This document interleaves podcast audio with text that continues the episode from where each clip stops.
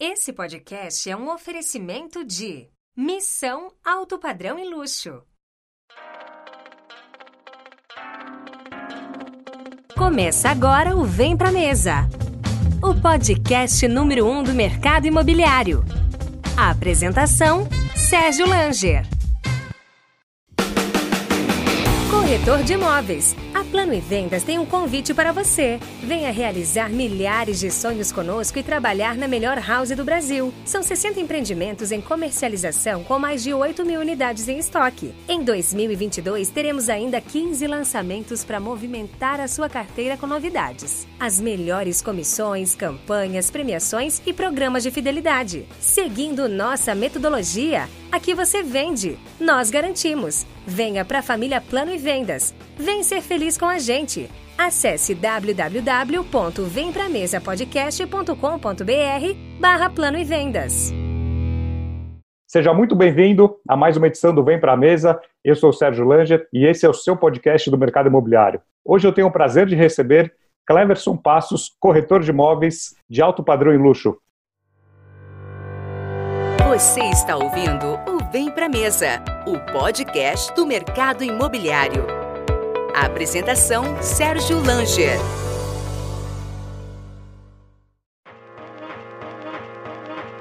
Esse podcast é um oferecimento da House.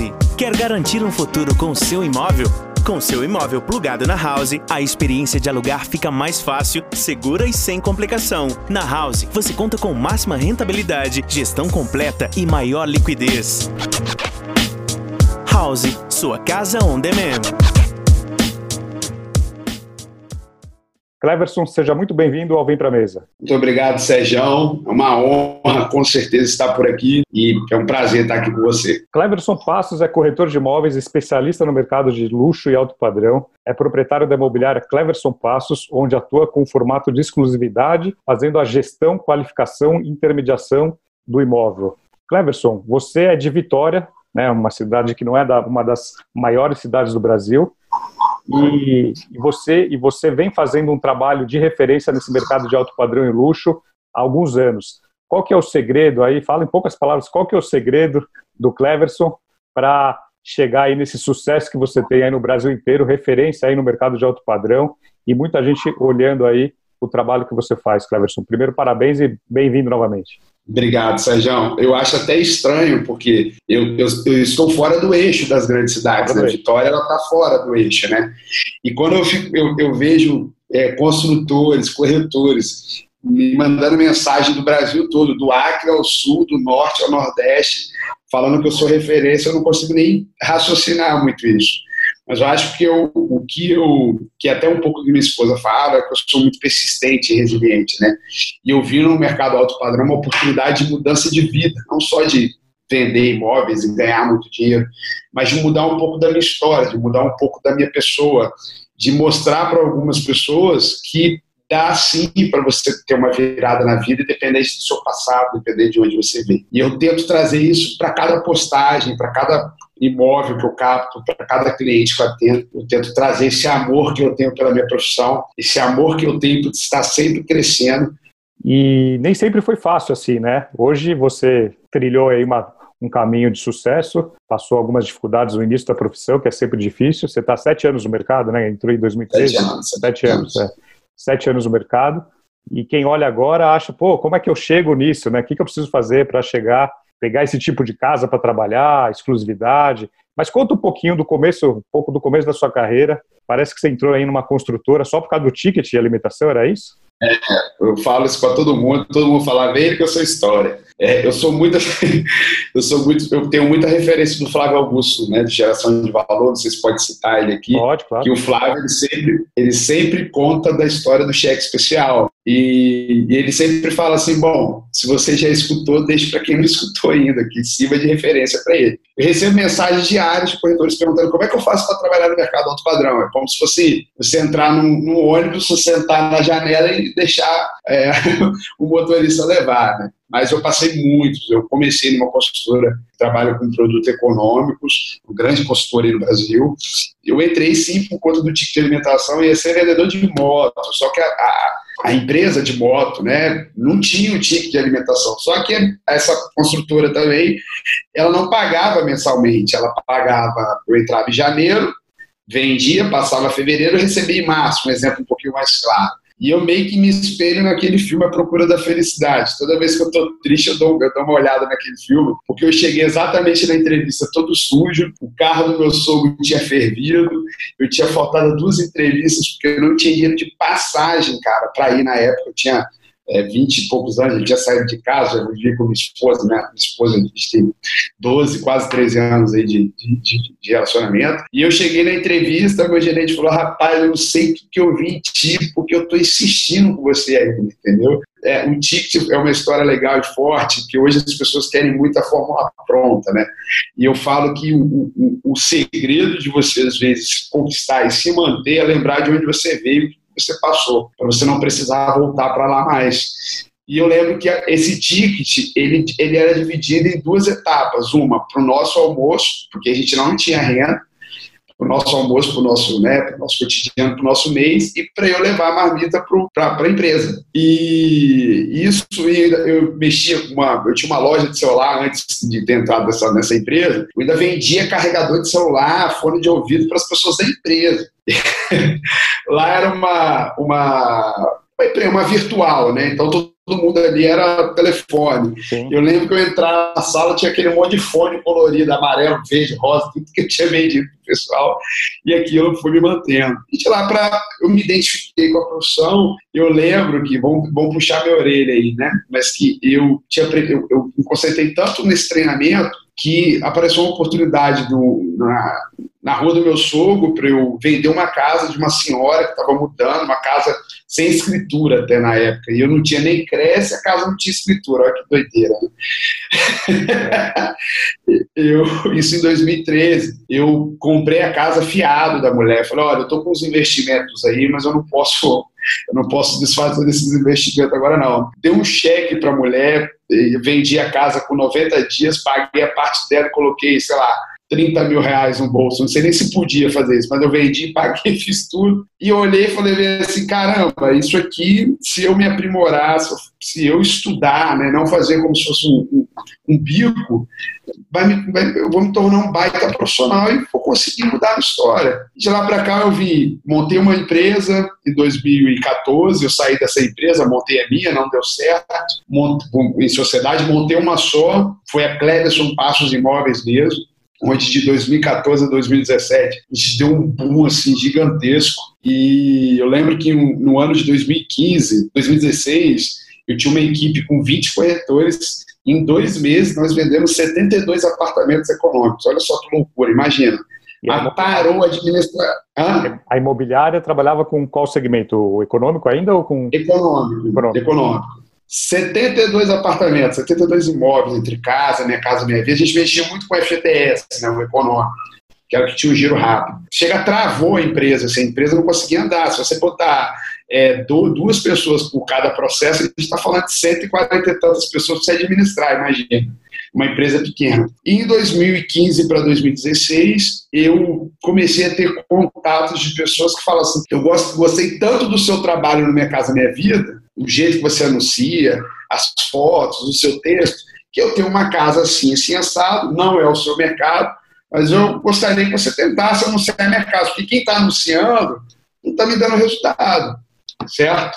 E foi aí que eu comecei a entrar nesse mercado alto padrão. Em 2016 eu meu primeiro vídeo. Eu lembro que aqui na região, que eu falo Espírito Santo, acontece tudo no mundo, depois chega aqui. aqui, como, como, é uma cidade, é, é, é um lugar pequeno, né? Eu, eu, sou da Serra, que é do lado de Vitória, que é da capital. Eu fico numa, na Grande Vitória, né? Que são cinco cidades que, que englobam aí, né? essa, grande, essa grande vitória. E aí eu comecei a fazer esses vídeos no condomínio, primeiro foi no condomínio chamado Alphaville, é, comecei todo mundo, caramba, quem é esse cara? Que loucura! Que ninguém queria pagar dois mil reais para fazer um vídeo, mil e quinhentos reais para fazer um vídeo. E até hoje as pessoas os corretores querem fazer eles mesmos os vídeos, né? E eu falo assim, quando o corretor vem me perguntar que lente eu uso, eu falo, cara, eu sou corretor de imóvel, não sou videomaker, você está perguntando para o cara errado.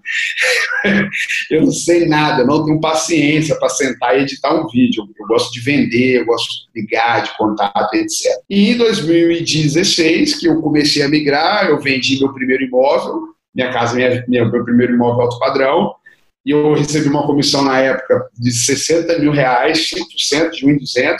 O alto padrão aqui é o 10 milhões é um negócio surreal, então assim, eu falo alto padrão aqui do Espírito Santo, entre um milhão e meio, três, quatro, cinco, a partir disso já é uma coisa muito mais limitada, né? Então a gente tem que ter um trabalho mais didático para você captar clientes, né? Que aqui é mais, é mais limitado. Eu fiquei dois meses para ganhar 60 mil reais, me matando igual maluco, e eu peguei essa venda aqui uma semana, fechei e ganhei 60 mil. Então, mas vamos, vamos, vamos, vamos relembrar. É, como é que você chegou a ter 20 corretores na imobiliária?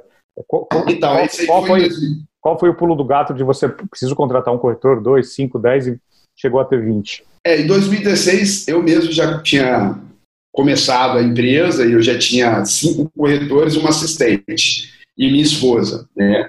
Minha esposa, ela é formada em Direito, ela ajudava no administrativo, só que ela engravidou do nosso bebezão, né, do nosso filho em 2016. Quando ela engravidou e, e assistente é, começou a sobrecarregar, eu falei, caramba, eu acho que eu vou precisar de contratar mais gente, porque é, delegar é mais fácil, mas a gente às vezes quer tampar o buraco, né? Então eu comecei a contratar mais corretores. Quando eu comecei a contratar mais corretores, o administrativo começou a parar. Em 2016, no final, eu tinha uma sala comercial que ficavam cinco corretores, aluguei a sala comercial ao lado para colocar mais dez corretores, eu vi que não cabia, eu falei, caramba, eu vou precisar de, de, de um espaço maior. Nisso, eu já tinha um gerente administrativo, um gerente de vendas, um gerente financeiro e duas assistentes para cuidar dessa galera. Né? 2017, foi quando eu falei, ó, tá pequeno, e, e, e meus, meus, funcionários, meus corretores da época falaram, cara, isso é muito louco, a gente acabou de reformar esse negócio aqui, já tá, tá bom aqui, vamos ficar, não, eu quero mais, eu quero mais, eu quero mais. Eu falo que a melhor coisa que aconteceu na minha vida foi ter quebrado em 2017. Mas é aquele mérito que todo mundo fala assim, ah, eu quebrei 10 vezes, como se fosse uma história linda, né, falar que quebrou 10 vezes. Parece que é um, que é um amor, né? que quebrou muito. Eu não tenho assim, eu não tenho orgulho nenhum de ter quebrado. Eu falo que foi a melhor coisa, porque foi um baita ensinamento na minha vida. Me remodelou todinho, tanto o meu caráter, quanto o meu ego, quanto o meu modo, que ninguém assume, né? No nosso mercado ainda, principalmente, é um mercado muito. que as pessoas. É, é fofinho, no, no, no modo geral, mas ninguém assume a questão do ego, do orgulho, de falar, sou orgulhoso. Ninguém vai falar isso, é claro, mas existe isso no meio do nosso mercado. Em 2017, eu estava no ápice do ego, do orgulho, e eu pensei que eu já sabia de tudo. Peguei todo o meu dinheiro que eu tinha juntado, pô, o cara que começou lá com um ticket de alimentação, em 2017, tinha três apartamentos, carro do ano, terreno no condomínio que eu sou apaixonado. Inclusive, esse ano nós vamos começar nosso projeto de construção da nossa casa que eu falei que a gente, eu só conseguiria me sentir satisfeito quando eu estivesse com a minha casa construída do meu jeito, no condomínio que eu tinha o terreno e perdi. 2017, Sérgio, eu comecei o ano praticamente indo para Disney, carrão do ano, tudo dando certo, e terminei o ano contando moeda. Por quê? Eu quis fazer esse upgrade dessa, de ir para um lugar maior, né, para uma loja maior. Eu aluguei um, um, ponto comercial num shopping aqui da minha cidade, que é um supermercado com um mall. Gastei quase 400 mil reais, daí para mais.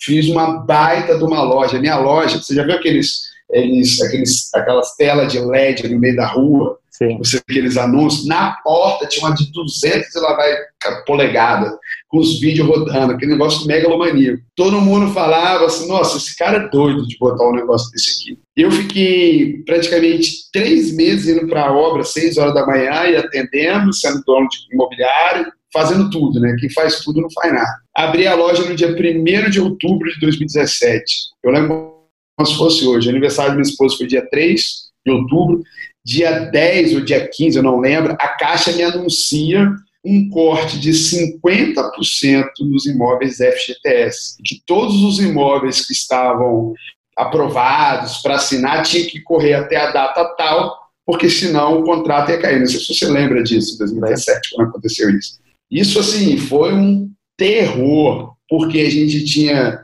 sei lá, uns 9 milhões em financiamentos em andamento. Eu tinha pego todo o meu dinheiro contando com que ia entrar, voltar né, para dentro do caixa. A Caixa fez isso e eu falei, caramba, lascou. Dia 1 de outubro, no, mês de outubro, no meio de outubro, a Caixa fez isso. No dia 20 de dezembro, eu tive que fechar a loja. Mas só que doideira. Em menos de três meses, eu fechei os maiores oito anos, quebrado. Minha esposa falou: Você é doido, você vai fechar? Eu falei: Amor, se eu não fechar, eu vou falir. Eu estou quebrando. Se eu falir, talvez eu não consiga sair mais do lugar. Deixa as pessoas falarem, deixa vai, volta a andar de carro velho, vamos voltar para dentro de uma sala comercial, vamos trabalhar. E, Sérgio, foi uma coisa muito louca, porque eu saí dessa loja, não sei como, falta de administração financeira, falta de controle financeiro, devendo mais de um milhão de reais. Olha que vira-volta, que loucura. E vendo todo mundo da equipe, um saindo, o outro abandonando o barco, todo mundo indo. Eu tenho uma imagem muito forte na minha cabeça que no dia 24 de dezembro, uma é, véspera de Natal, eu tive que ir lá na loja pegar uns papéis, etc. Eu cheguei lá, minha assistente estava escutando um hino, e eu sentei no, meio do salão assim, da loja, todo mundo passando, abracei os braços, as pernas e fiquei chorando. Falei, cara, que merda que eu fiz. Que loucura, cara. O que, que eu fiz? Eu estava tranquilo. Eu não vi nem os dentes do meu filho crescer. O relacionamento estava tava, tava um estresse só, porque eu, eu, não, eu não via minha esposa. Eu saía, meu filho estava dormindo, ela ficava com meu filho o dia todo, eu chegava, meu filho estava dormindo. Às vezes ela, nem via ela. E eu falei assim, caramba, eu pensei em fugir na época, né? A cabeça louca, aquele, aquele, aquele turbilhão de emoções. Eu, tinha uma pessoa, eu tenho uma pessoa que me acompanha espiritualmente, eu não sei se as pessoas creem em Deus, eu sou um, sou um cara que sou temente a Deus e tudo eu, eu às vezes eu, é, tem coisa que aconteceu na minha vida porque eu não, eu não consultei Papai do Céu antes. Se, se eu tivesse consultado, não teria acontecido. E ele, minha esposa, falou: Cara, você saiu do nada, você, você, você saiu de um bairro perigosíssimo, sua casa tinha goteira, você era um cara humilde, você venceu, você chegou até aqui, vai ser só mais uma etapa. É, fugir, não, nós vamos encarar. Chamei todo mundo, meus credores, para ver assim, ó, gente, o negócio é o seguinte, eu preciso trabalhar. Se vocês ficarem me ligando, me cobrando, me enchendo o saco, eu vou conseguir pagar vocês. Eu preciso trabalhar, eu preciso botar dinheiro para dentro para pagar vocês. E os credores falam, não, cara, vai mesmo que eu prefiro que você demore me pagar do que, do que me dar um tom aí. Mas todos hoje, eu converso com todo mundo, graças a Deus, consegui resolver minha situação. E em 2018, eu fui para dentro do escritório, ainda tinha uma equipe de quatro corretores, duas assistentes, eu e minha esposa. E uma coisa, Sérgio, que eu falo para todo mundo, não sei se você vai concordar comigo, um dos maiores erros, eu acho, não só da nossa profissão, é você querer ser vendedor e gestor ao mesmo tempo, dono de imobiliária e ir para campo. Você é. acaba competindo. É isso que acaba eu te perguntar.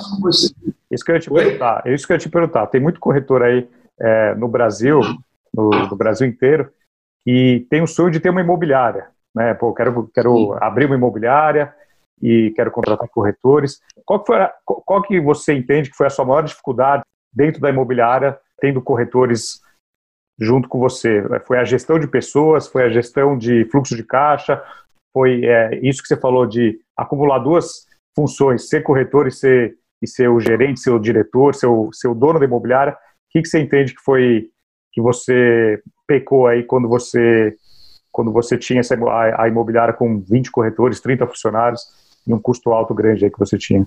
É, eu tinha, o Sérgio, eu, eu, não lamento o que aconteceu, mas às vezes eu penso que poderia ter dado certo se eu soubesse e conseguisse aguentar delegar, assim, aguentar, falar assim, ó, você vai fazer isso, você vai fazer aquilo, você vai fazer aquilo.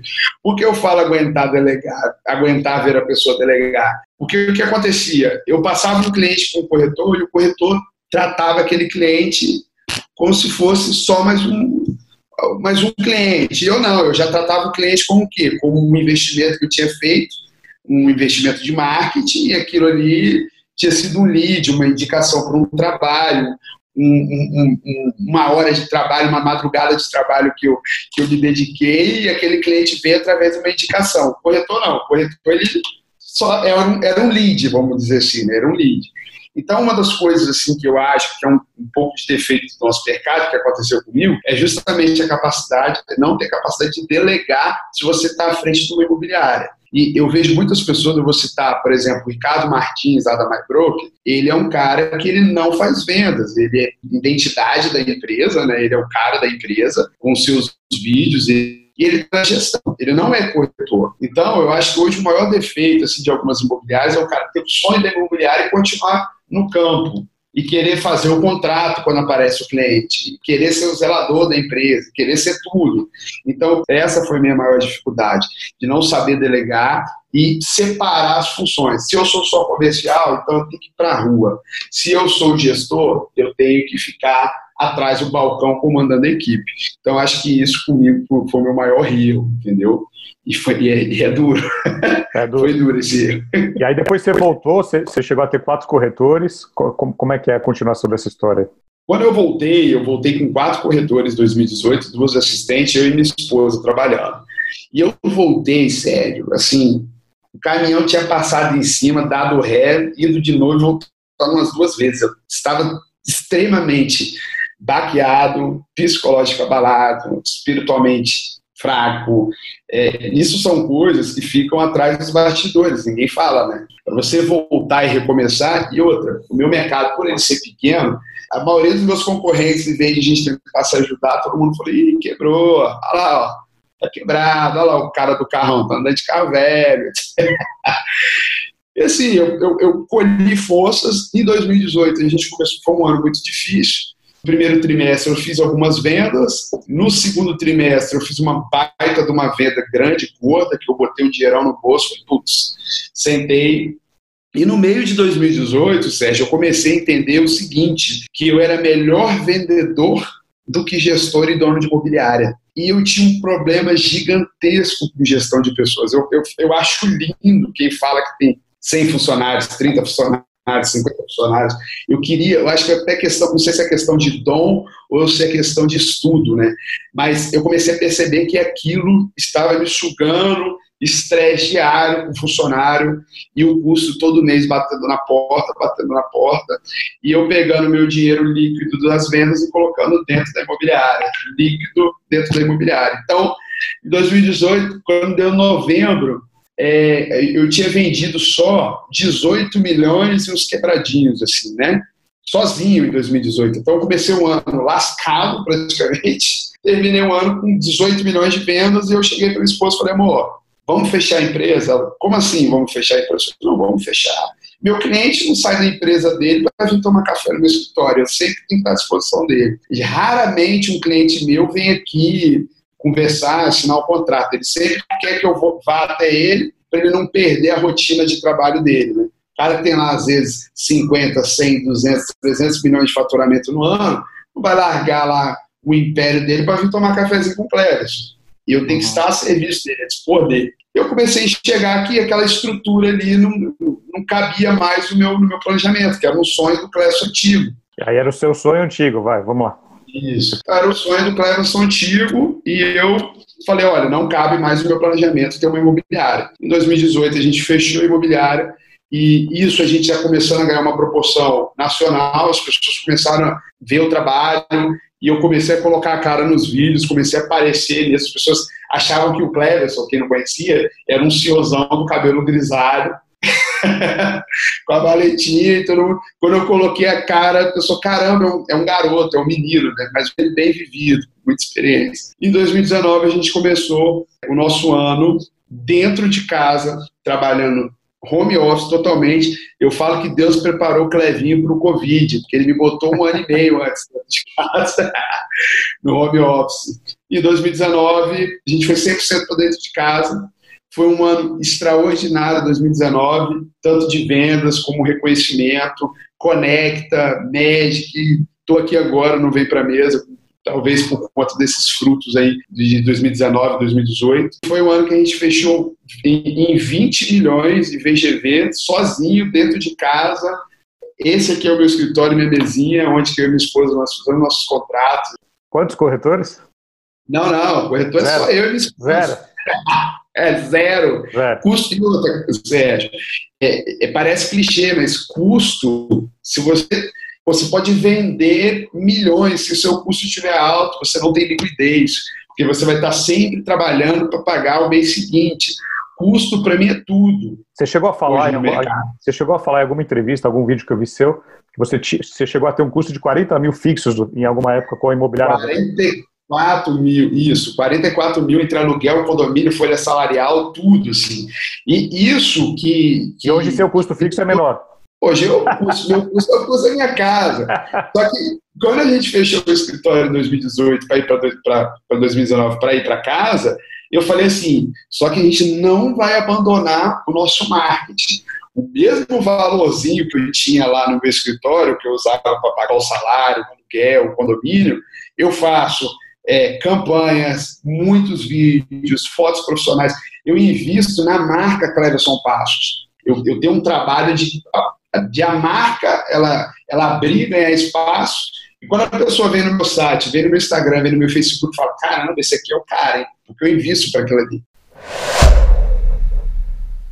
Essa mudança de ser corretor autônomo, montar uma imobiliária, ter 20, 30 pessoas, depois voltar a ser corretor autônomo, entender que não, eu não sirvo para ter imobiliária, eu quero ser corretor autônomo, eu, eu sou mais feliz e ganho mais dinheiro e tenho mais reconhecimento trabalhando dessa forma. Agora, como foi a sua mudança, sair do econômico para ir para o alto padrão? Foi só dinheiro, foi só comissão, foi o jeito de trabalhar que te chamou a atenção? Como foi essa mudança? Porque muito corretor me pergunta hoje, que está começando, é uma dica que você pode dar para o corretor, que segmento ele começa? Ele escolhe o econômico, escolhe o alto padrão? É, como que ele define o segmento que ele vai atuar? Olha, mudança do econômico para o padrão foi dolorida, porque deixa de pingar o, econômico, ele tem uma constância de, de, giro muito mais rápida e o alto padrão ele não tem o mesmo time do econômico. Eu tenho negociações que duram três meses. Então, se você não tiver um caixa, se você não tiver um custo baixo, você passa perrengue. E que, infelizmente, é a realidade de muitos corretores hoje no Brasil, né? Então, eu falo que, que a mudança, ela é, você tem que se preparar. Eu, eu só fosse, teria de 6 a 12 meses de cartas para ir para dar esse público, eu ia me preparar para começar a alcançar esse outro público. Por quê? Eu fui no supetão, e no supetão não é bom. Muita gente fala assim, rapaz, como que você fez isso comigo? Se eu te, você só vê o resultado. Se eu te contar a história, você chora. Entendeu? Então, eu acho que se eu começasse hoje, eu ganharia experiência primeiro no mercado econômico, ter esse contato com o público, saber filtrar, ter esses, essas, essas observações, né, esses times, essas intuições, trabalhar mesmo o público econômico, até para você sentir como é que é o contato. O público econômico, eu acho que a gente tem muito mais contato com financiamento, com simuladores, etc. Eu acho que isso é importante você ter esse know-how no começo. Começar a ter caixa e arriscar a chegar no, no, gerente, no CEO, no diretor e falar, olha, eu sou corretor de imóveis, queria ter a oportunidade de poder trabalhar o seu imóvel na minha cartela, vou me dedicar, vou trabalhar com excelência, trazer a confiança do cliente para ele te dar a oportunidade. Tem um outro lado também, Sérgio, parece clichê, mas se você não anuncia, você não vende. Como que eu vou anunciar? Como é que eu vou vender um imóvel de 10 milhões se eu não tenho ele na minha cartela? Mas isso, é claro, é no longo prazo. Então, os corretores hoje eles têm que ter um pouquinho mais de paciência. Eu falo com, com muita gente vem falar comigo, alguns corretores iniciantes, eu falo, cara, você não precisa se preocupar em parecer ser um bom profissional. Porque muita gente hoje tira uma foto, deu 100 curtidas, deu 18 comentários, parece que vendeu um imóvel de 100 mil. Acabou. Né? Parece que até ganhou dinheiro. É, eu falo que você precisa começar a trabalhar, um trabalho de constância, vai passar raiva, vai passar perrengue, vai se frustrar, vai. Eu escuto, não, não são todas as propostas que eu ganho. Tem gente que acha que, que é como se fosse um, filme né, de Hollywood que eu sento na mesa, jogo papel e todo mundo assina. Não é bem assim. Eu tenho as objeções, tem, tem venda que eu perco, tem cliente que às vezes reclama, fala, cara, pô, você poderia ter feito isso, aquilo. Isso é normal. Na vida profissional, a gente tem que se aperfeiçoando a cada dia. Então, eu sempre falo que, para mim, o corretor que quer fazer essa mudança, quer migrar, pense sempre no longo prazo. Nem tudo que reluz é ouro. E a gente só consegue ter resultado trabalhando. Somando as suas redes sociais, né, YouTube, Facebook, Instagram, é, TikTok, você tem aí mais de 60 mil é, seguidores, né, um número, número alto para uma cidade pequena que você está. Né? Você está na cidade de Vitória, Espírito Santo, você tem mais de 60 mil pessoas é, te acompanhando, desde corretores, clientes. E você estava falando sobre o posicionamento, né? Você vem trabalhando já há alguns anos a sua marca, o seu nome, que é o seu principal ativo. Como é que foi essa definição? Da onde, da onde você buscou forças, aí, inspirações para trabalhar a sua marca, se posicionar, desde, desde a roupa que você vai vestir até o jeito que você vai trabalhar um imóvel? Como é que você vem construindo esse posicionamento? Isso. Eu comecei muito com o Facebook, né, Sérgio? Eu fui um dos primeiros corretores da região aqui a trabalhar com grupos do Facebook. Eu lembro que quando eu comecei com a Cleverson Passo Imóveis, eu tinha mais seguidores na Cleverson, todas as consultoras aqui da consultora grande, uma consultora de PGV altos aí, anuais, né? Então eu, eu, comecei a perceber que a rede social seria o novo o novo abraço aí do, dos clientes, é o novo cartão de visitas. Antigamente, quando você iria atender um cliente, você dava um cartão de visita para ele. Hoje eu falo no Instagram. E, e eu, isso é proposital, eu faço de propósito. É, eu tento trazer as pessoas para dentro das minhas redes sociais. Porque quando a pessoa entra no meu Instagram, ela tem um impacto. Caramba, pera lá. Olha o trabalho desse cara, olha as imagens, olha as fotos. E, e eu falo que vendedor ele precisa ser neutro. O cara nunca vai me ver falando mal do PT, nunca vai me ver falando mal do Bolsonaro, ele não sabe em quem eu votei. É neutro, neutro, neutro. Se você entrar no meu Instagram hoje, eu não tenho perfil profissional nem perfil pessoal. O meu perfil é um só, acho que o seu também é assim. Lá eu coloco foto da minha família, lá eu coloco foto de imóveis, e a pessoa acaba se identificando com a sua pessoa. E eu comecei a perceber que isso era o novo cartão de visita, esse foi o novo vender. Tanto que eu não faço mais campanhas no Facebook, a maioria das minhas campanhas são Google, Instagram. O YouTube foi um negócio muito loteria, foi orgânico. Eu comecei a postar os vídeos, começou a gente comentar, comentar, comentar, e se inscrever e deu boom. Agora o Instagram foi um negócio assim, programado. E eu trabalho muito isso e eu aconselho a todos os corretores. O Instagram é o seu cartão de visita. O cliente, às vezes você não tem aquele impacto todo, mas o cliente entra lá, vê seu feed e fala, cara, esse cara aqui trabalha bem. É com ele que eu quero ver o meu imóvel aqui no meio. Como é que chegou o TikTok? O TikTok você também tem mais de 11 mil seguidores, é um número alto. Eu, outra doideira, né? Eu, no mês passado, no mês passado eu tinha 27 mil corretores, é, seguidores, desculpa. E depois o TikTok, eu estou agora com 32.200. É cada hora que eu atualizo ali, aparece 100 seguidores. Isso é bom e ruim ao mesmo tempo, que acaba misturando um pouco o seu público. Mas o TikTok é uma ferramenta nova, todo mundo fala sobre ah, é, é, aplicativo de criança e etc. Mas já tem empresa fazendo propaganda lá, já tem gente séria é, é, criando conteúdo no TikTok. E dando certo é uma se der se der errado vai ser uma, aposta se der certo eu fui um dos primeiros eu estou lá criando meu espaço. Então quando as pessoas começarem a perceber que o TikTok pode ser uma boa ferramenta de captação de clientes o meu pedaço do bolo vai estar maior porque eu cheguei primeiro bebi água limpa. E hoje você só trabalha com imóveis avulsos imóveis terceiros ou o lançamento faz alguma coisa muito pouco, tá? Muito Só quando uma. Eu, eu, eu, gosto mais de trabalhar em imóvel particular, sério.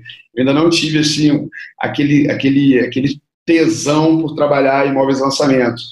É, eu, eu acho a gestão de, de, de, de, nego, de negociação melhor, porque eu sento direto com o proprietário, converso com ele ali, a gente ajusta, se precisar é, ajustar honorários, preço, condição de pagamento, eu falo direto com ele. O, os imóveis lançamentos, eu tenho uma dificuldade de mandar uma proposta para o gerente, o gerente passa para o diretor, o diretor passa isso aqui, vai para o dono, o dono não aceita e vem voltando, depois volta tudo de novo, e isso acaba, eu acho que perde, venda a emoção, é, ele é o calor. É, o cliente está ali, não é geladeira, mas é emoção, o cliente está ali, está querendo, quer resolver. Então, esse, esse vai e volta, vai e volta, eu, eu vejo um cenário de dificuldade nisso aí. E pelo que você falou, a, a sua maneira de trabalhar, você foca muito no cliente vendedor você trabalha com móveis avulsos, terceiros, você olha para o cliente vendedor, é isso mesmo, né?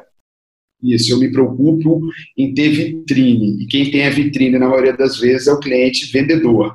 E, e, hoje você só trabalha com exclusividade? Não, não, não, não. consigo. Eu, eu trabalhava é, de 2019, no meio de 2019 até o final, eu conseguia, só que hoje saiu da minha mão. E hoje eu tenho lá 10 imóveis em campanha, tenho 10 exclusividades em andamento, porque eu estou tendo que falar não para alguns imóveis, entendeu, Sérgio? É, tem gente que já me liga e fala assim: ó, tem um galpão de 35 milhões, eu quero que você trabalhe, eu te dou exclusividade. Eu nem peço mais, ele já me manda. Aí eu tenho que falar para o cara: cara, eu não consigo porque, é, apesar de ser uma baita oportunidade, eu não tenho mão de obra para abraçar tudo. Então hoje eu tenho alguns imóveis é, avulsos, né, imóveis que tão, tão, precisam ser reprecificados. Eu sempre estou em contato com os vendedores falando: ó esse imóvel precisa estar no preço de mercado, etc. E alguns imóveis em exclusividade. Eu parei um pouco de ter 100% exclusividade para não, não criar uma expectativa sem poder entregar um trabalho de excelência. Então, às vezes, o cliente vem naquele naquele pique, assim, naquela emoção, Clepson, eu quero deixar o imóvel para você com exclusividade, etc e tal, e eu não tenho mão de obra para conseguir administrar. Isso é ruim, Sérgio. Você pegar um serviço que você não consegue executar é horrível. Eu já fiz isso, eu já tive feedback. Já.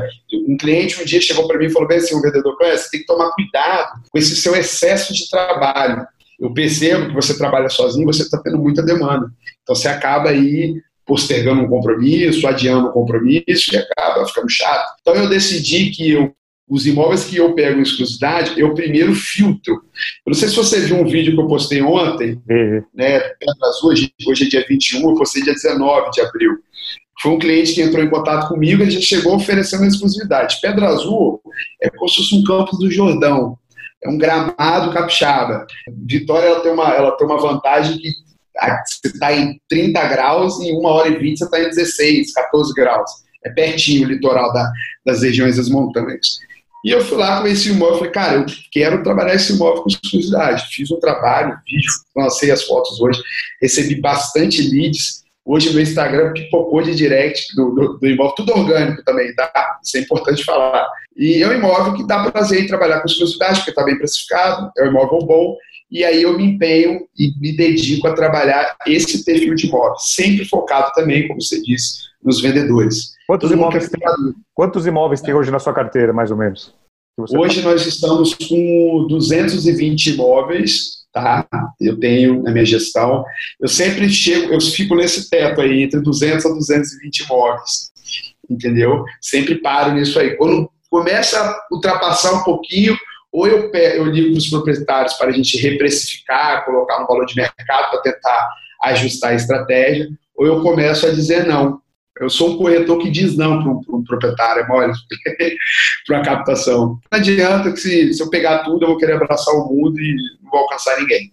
Falando um pouquinho sobre tecnologia, você está trabalhando muito a parte de vídeos. Como é que você vem se preparando aí para fazer um roteiro, para passar um briefing do que, que é aquela casa, ou do que, é, do, do que, que você quer passar na mensagem, até o que, que você vai falar, o que, que você vai vestir, que trilha sonora você vai usar? Como é que você foi chegando para compor todo esse, todo esse roteiro que, que leva tempo para ficar bom, né? Acho que os seus vídeos lá atrás não eram legais, hoje estão muito legais, parabéns. Como é que você vem construindo isso? Tento passar uma, uma sensação de emoção para o cliente, né? Igual essa casa de Pedra Azul. Um rapaz chegou para mim, rapaz, se você botar essa música, você não vai monetizar o seu vídeo. Eu falei, cara, eu quero lá saber de monetizar vídeo. Eu quero, eu quero, eu quero vender a casa dele. Eu quero é vender a casa. Esse vídeo aí vai dar 10 dólares. Eu quero é minha comissão de 6% de 3 milhões e 800. Então, eu quis causar um impacto. Então, toda vez que eu, que eu, que eu vou fazer um vídeo, primeiro eu olho o, o, a propriedade, o que cabe na propriedade. Por exemplo, eu fiz dois vídeos de fazenda, que é de Tatuí, Vou mandar um abraço para o Tiago Granato, que ele pediu, que ele está lá hoje fazendo a visita na fazenda. Tomara que depois, quando você lança esse podcast, ele já tenha vendido. Já. Tomara. O, o vídeo da fazenda, eu trouxe um, uma, uma, trilha rural, trouxe uma música do Eduardo Costa, inclusive o Eduardo Costa, através do, do, do Tiago Granato, viu o vídeo, ficou louco com o vídeo, falou, pai, que fazenda bonita, Tiago, não sei o quê. Então, isso é causar a, a sensação para o cliente. E eu tenho esse briefing. A Casa de Pedra Azul é um lugar que é frio, é um lugar procurado por pessoas mais velhas, tem, tem muitos tem festivais de músicas, então falei, vou colocar uma música que traga esse sentimento. Foi dito e feito. Eu estou recebendo feedback desse vídeo, a gente falou, foi o melhor vídeo que você fez até hoje. Então tem que ter essa leitura. Não adianta eu chegar lá numa casa de praia e botar um jazz. É, são coisas pequenas, mas você vai, você vai começa a assistir, começa a ter feedback dos clientes. É, a roupa, não adianta eu chegar no litoral com terno e gravata. Não cabe. Essa casa mesmo que eu fiz o vídeo, no dia tava 14 graus. Então, assim, tem que ter essas leituras. É, o Johnny, vou mandar um abraço pro Johnny, que é meu videomaker. Ele é um cara fera. Eu faço todo o jeito de andar, quem vai pegar lá na sinuca, como quem vai sou eu que faço esses, né, essas cenas, esses takes, mas é ele que cria toda a edição, todo o jogo de câmeras, o cara é fera. Então eu acho que eu falo para todo mundo, todo mundo me pergunta que equipamento você usa, como é que você faz? Eu não sou ator, eu sou corretor de imóveis, tem que separar, corretor, você que fica aí preocupado, como que edita vídeo, como que faz, cara, vai para rua vender, terceiriza seu tempo é mais. Tem, às vezes você. Eu falo como se fosse que se eu puder pagar alguém para lavar a louça para mim, eu pago. E eu aqui rendo mais trabalhando. Você vai pegando esse time e vai aperfeiçoando. A gente vai ter uma propriedade que vai entrar para nós aí. Eu vou fazer um vídeo meio usado, com carro, etc. E, e é gostoso de fazer. Então você acaba identificando a pessoa, você identifica o padrão e vai personalizando o seu vídeo. E, como diz uma cliente minha, parece um canal da GNT, seus vídeos. Muito bom. E, e, e, aí vai. E fala um pouco sobre parcerias, né? a importância de trabalhar em parcerias com corretores parceiros. O que, que você pensa sobre isso e como que é o seu, seu modelo de trabalho aí quando você tem aí um corretor parceiro que tem um imóvel, às vezes tem um cliente, como é que funciona? Eu, eu não vou ser hipócrita, eu não gostava de fazer parceria, você acredita? Tem gente que não assume, mas eu vou assumir. Mas de mais de um ano para cá, eu falo para todos os corretores: parceria é essencial. Parceria. Então, por exemplo, eu estou aqui no Espírito Santo, um corretor que me conheceu através do Instagram, em Minas Gerais, me ligou falando que tinha um cliente para a fazenda de São Paulo. Olha que loucura. Se eu não tivesse a parceria com, com o Thiago Granato, quem, quem, eu não poderia ir lá, acho que não está tendo nem venda de passagens. Então eu liguei para o Gabriel falei, Gabriel, eu não consigo ir porque eu estou a mil e tantos quilômetros da fazenda, mas meu amigo está uma hora e meia lá de São Paulo. Tiago acompanhou a visita, conheceu os clientes. O cliente já falou que tem vários imóveis em São Paulo. Olha que legal. Um contato aqui eu administrei. Fiz mais dois, mais dois corretores se conhecer, que foi o Tiago de São Paulo e o Gabriel Laio de, de Minas e pode dar negócio? Não, mas pode criar uma, uma, um futuro negócio dentro desse, dessa visita. Então eu falo que parceria é essencial, mas parceria sadia, parceria justa, de gente que quer trabalhar junto contigo. Tem muita gente que fala em parceria, às vezes quer captar seu imóvel, quer fazer um negócio aqui, né? Esse corretor, eu, eu, eu, eu, limo ele, eu filtro. E eu escolho também, eu não, é, eu vou falar que eu não faço parceria com qualquer um, mas eu tenho uma escolha de filtro com quem eu vou fazer parceria, com as pessoas que eu faço parceria. O mês passado eu fiz, eu, eu nem conto como VGV, mas eu fiz duas vendas que foram através de parcerias parcerias boas, boas vendas, todas acima de um milhão de reais. Eu fiz o meu, a parte contratual administrativa, o contato com o proprietário, que eu sempre tenho um cliente, o, o imóvel. Eu sou o cara que sempre tem um imóvel aqui na parceria. Eu nunca tenho um cliente, eu sempre tenho um imóvel. Sim. Pô, me deu mais de 100, 100 mil de comissão, de parceria, entendeu? Então, parceria essencial. E hoje, o, o, Sérgio, com esse novo cenário que ninguém sabe como vai ser, ninguém não tem como ler, quem fala que sabe está mentindo. É, eu acho que ter parcerias, estar próximo de pessoas boas, para gerar negócios, para, ah, não, vou ganhar sozinho, não vai ser legal. Vai ser bom você ter um bom parceiro para todo mundo ganhar junto, e uma venda vai trazendo outra. Esses corretores que eu fiz parceria, a gente já está negociando outras coisas. Quando casa a sintonia, só flui. Então, eu sou super a favor hoje por parcerias. E a gente está no momento, né, como você citou, um momento difícil aí no mundo inteiro, todo mundo aí em quarentena, alguns já voltando aos poucos. Você já voltou aos poucos. O que você está tomando de precaução, de cuidado nos seus atendimentos? É, acho que é legal para você falar para alguns corretores que estão aos poucos saindo. O que você tem tomado aí de precaução, de cuidados para fazer visitas e atendimentos nesse período agora? Então, Sérgio, como eu, eu falei lá no começo, Papai do Céu já me preparou né, para o corona desde há uns dois anos atrás. Eu, na verdade, eu não parei. Quem trabalha em casa não para. Não tem como parar, né? A gente está sempre no celular. Eu fui para a roça esse final de semana para descansar e eu trabalhei mais se eu estivesse aqui, recebendo mensagens, etc. Mas o que, que eu faço hoje? Antes, eu saía, parava numa cafeteria, chegava lá, ligava para os clientes, fazia umas visitas. Hoje eu só saio para visitas assertivas.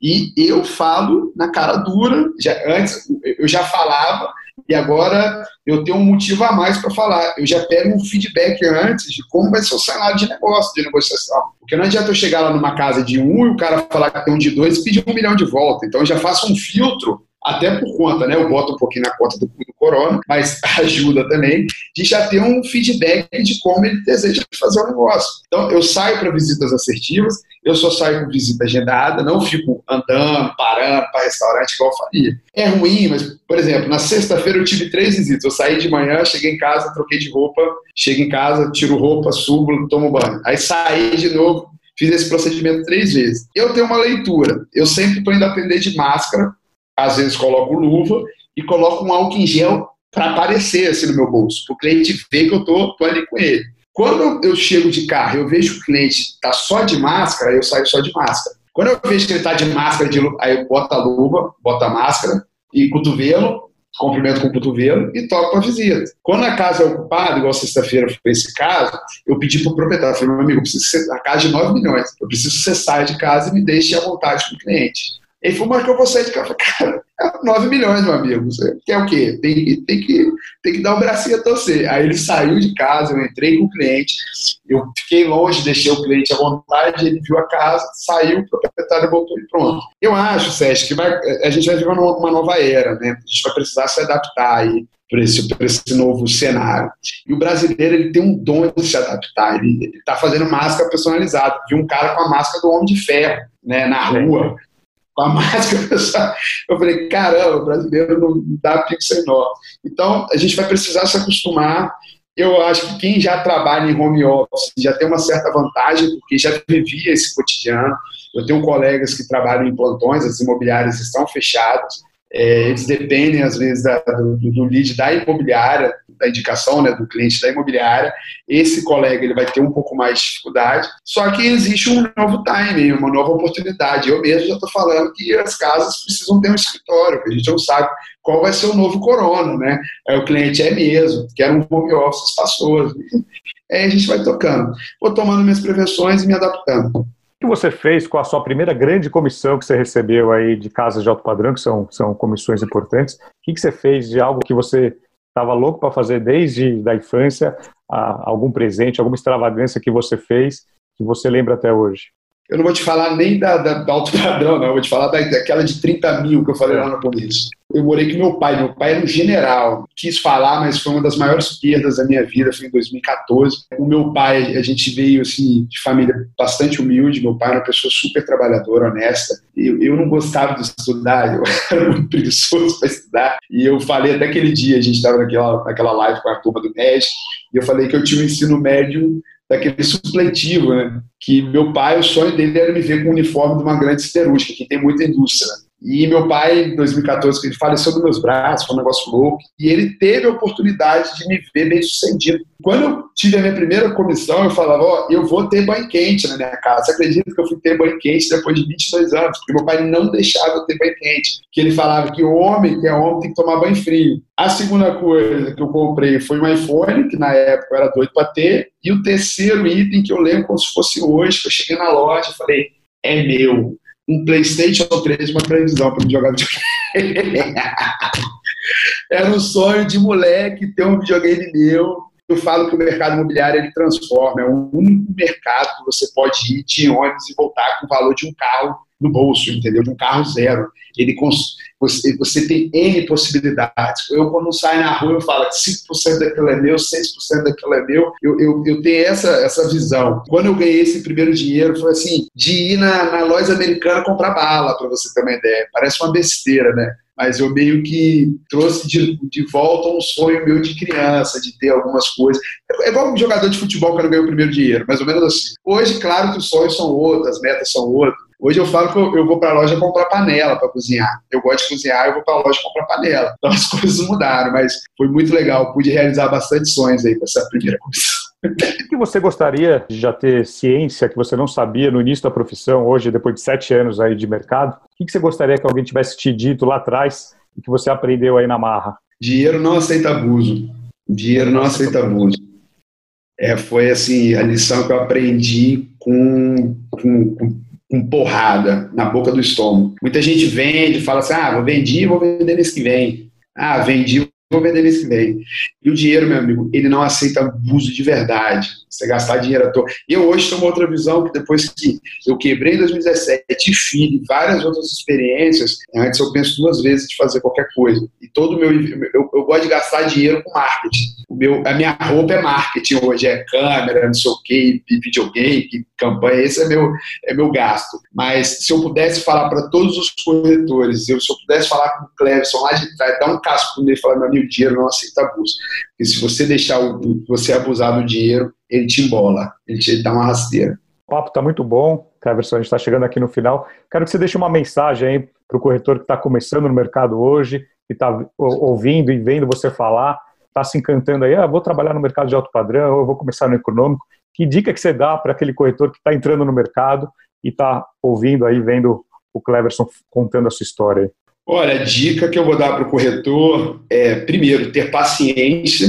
Trabalho de alto padrão não é um trabalho imediatista, na verdade, nenhum trabalho, né? Todo mundo, eu, eu brinco assim, né, que as pessoas falam, ah, mas você fala isso porque é fácil. Meu amigo, o dono da Fit Dance lá ganha dinheiro rebolando. Você tem que ter paciência. Então, tudo é a longo prazo, tudo você outra. Nem sempre a grama do vizinho é mais verde que a sua. Não se apegue ao que você vê por fora. Então, o que, que você faz? Se apega à sua família. Eu sempre falo que eu quando eu vou para a rua fazer uma visita, eu sempre penso com quem eu deixei em casa, né? Eu falo isso sempre, constantemente, que é pela minha família. Eu tenho um propósito na minha vida de mudar a vida de pessoas. Eu quero ajudar pessoas, não quero, quero dar curso, não quero fazer nada de estratégia. Eu quero ajudar pessoas a mudar de vida mesmo, de onde não há possibilidade, onde ele já nasce predestinado, predestinado, eu não sei, não sei ninguém. Eu vou chegar e vou falar assim, fulano, você eu vou ajudar, você tem oportunidade. Eu falo para os corretores para ter paciência e o que o nosso trabalho, sim, novamente falando, formiguinha, a longo prazo, tenham paciência, trabalhe, foco, não adianta. Uma coisa que a gente não falou, Sérgio, que eu acho que é bom falar, tem muito corretor que quer vender Minha Casa Minha Vida, terreno, galpão, imóvel rural, alto padrão, apartamento. O cara quer vender tudo. Eu, quando eu comecei a vender imóvel alto padrão, eu disse não para todos os imóveis abaixo de um milhão. Quando eu falava isso para as pessoas, você é doido? Eu falei, sou. Se eu não criar um segmento, eu vou me embolar. Então, um foco. Trabalhinho de formiguinha, escolha um nicho, siga nele. O mercado imobiliário é o melhor. É o único mercado que você não precisa comprar um produto para botar na prateleira e revender para corretores, né? Sim. Então, você tem ali seu ganho por produtividade. É seguir focado, ter paciência e isso. A grama do vizinho não é mais verde que a sua. Legal, Cleverson. Parabéns aí pelo seu trabalho, parabéns pela sua história, uma história de superação, uma história que foi difícil de chegar até aqui, né? Muita gente só vê o Cleverson de hoje, mas aí tem, tem muito chão aí que você percorreu e foi muito bacana bater esse papo aí, conhecer mais a, a sua história de vida, é, alguns desafios que você superou e o que, que você pensa sobre o mercado atual. Acho que com certeza muito corretor aí que está nos assistindo, que está nos vendo, vai, vai ouvi-lo e vai talvez mudar algo na percepção dele. Então, obrigado novamente e foi muito bacana esse bate-papo aí. Sérgio, eu que agradeço, novamente uma honra. É, eu fico muito feliz de ser um. É, aqui no Espírito Santo, né, nós somos um estado pequenininho, né, no meio dos grandões. E eu, um cara que não gosto de trazer isso como vitimismo, mas que saiu de baixo, consegui ganhar destaque no cenário nacional, é, sendo um corretor de um estado pequeno, lindo, maravilhoso, amo o Espírito Santo, mas relativamente pequeno comparado às, às, grandes capitais. E é uma honra de verdade estar aqui e poder estar no meio dessa listinha aí do Vem Pra Mesa, que só tem fé. Eu tô lá, consegui assinar minha calçada da fama. boa, boa, Cleverson. Legal. Bom, pessoal, é isso. Voltamos na semana que vem com mais um episódio do Vem Pra Mesa. Até mais. Tchau.